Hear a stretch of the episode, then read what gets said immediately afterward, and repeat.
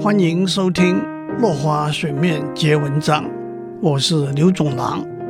今天我们讲李斯的《谏逐客书》。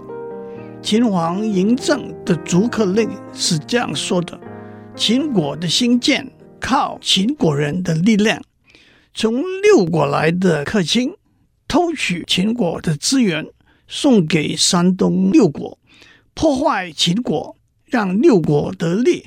像嫪毐、蔡泽、吕不韦这些人拿秦国的俸禄，却扰乱秦国的政局，使秦国蒙羞，实在太可恶了。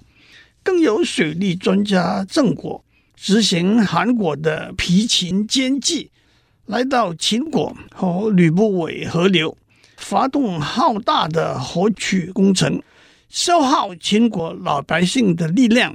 使秦国变得疲弱，没有力量进兵，没有力量克服旱灾，以致天怒人怨，酿成很大的灾难。是可忍，孰不可忍？来自六国的人心怀不轨，做间谍的行为是国法所不容的，所以秦国决定把山东来的外客驱逐出境。从逐客令公告那一天开始，从外面来的士子商人，以及在秦国做官的山东人士，现在十日之内离开秦国，否则一律以间谍罪名论罪。秦王嬴政下了逐客令之后，也在被逐之列的客卿李斯上了一篇谏逐客书。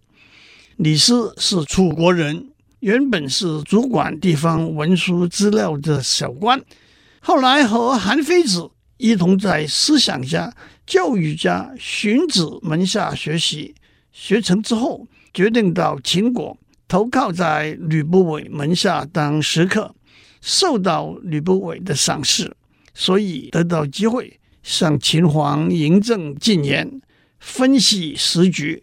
提供征服六国的计划，秦王先任用他为长史，后来又正式升任客卿。李斯的谏逐客书主要有三大段。第一段指出秦国的历史里，经由客卿的辅助，秦国得以强大，证明禁用客卿的好处。特别指出，在秦国历史里，秦穆公。秦孝公、秦惠文王和秦昭王四位国君，都因为任用客卿而有显著的功绩。第二段指出，秦王喜欢拥有异国出产的珠宝财物，为什么不用外国来的人才呢？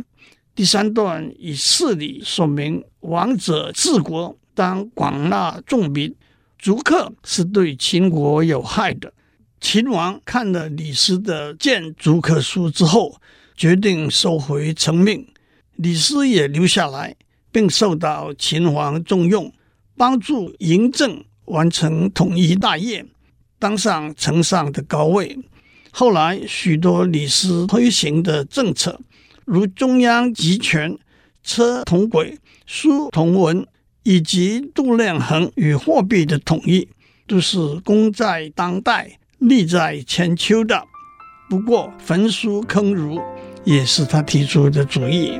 今天先讲到这里，下次我们再讲秦穆公与人才的管理。